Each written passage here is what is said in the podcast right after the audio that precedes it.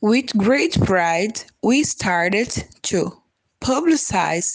the first group of international research that will bring new ideas to be perfect in the next 10 years by a team of young assistant scientists that we recruit, train, provide follow-up, and permanent guidance.